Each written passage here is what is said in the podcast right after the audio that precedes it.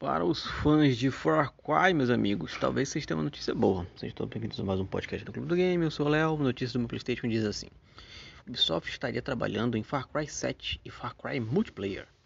Uma das apostas da Ubisoft para dar volta por cima é Far Cry, aclamada série de aventura do primeiro, de primeira pessoa que já teve milhões de cópias comercializadas.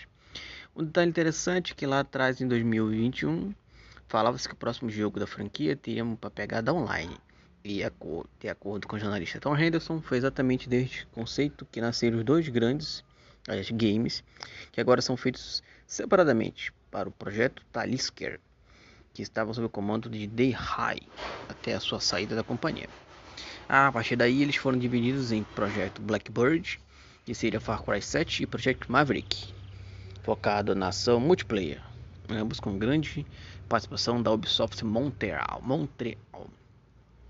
Maverick seria mais relacionado à sobrevivência no passar, se passando no Alasca, com jogadores precisando lutar contra os grandes desafios impostos pelo frio e pela vida selvagem da região. Segundo o side game, ele tem mecânica interessante como permadeath, extração de itens de baú de loots, como Dark Zone e Dead Division. E o Blackbird, por sua vez, é um mistério maior e não teve tantos detalhes revelados. Especula-se, porém, que ele possa estar conectado com o jogo online de alguma forma, talvez como história e passando também nessa zona do Alasca. No entanto, pouco foi falado sobre tal. Mas, gente, é uma pegada legal.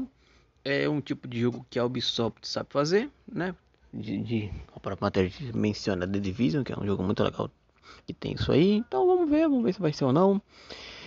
Joguei Far Cry 3 e não achei lá essas coisas. Não, talvez não tava na pegada na época.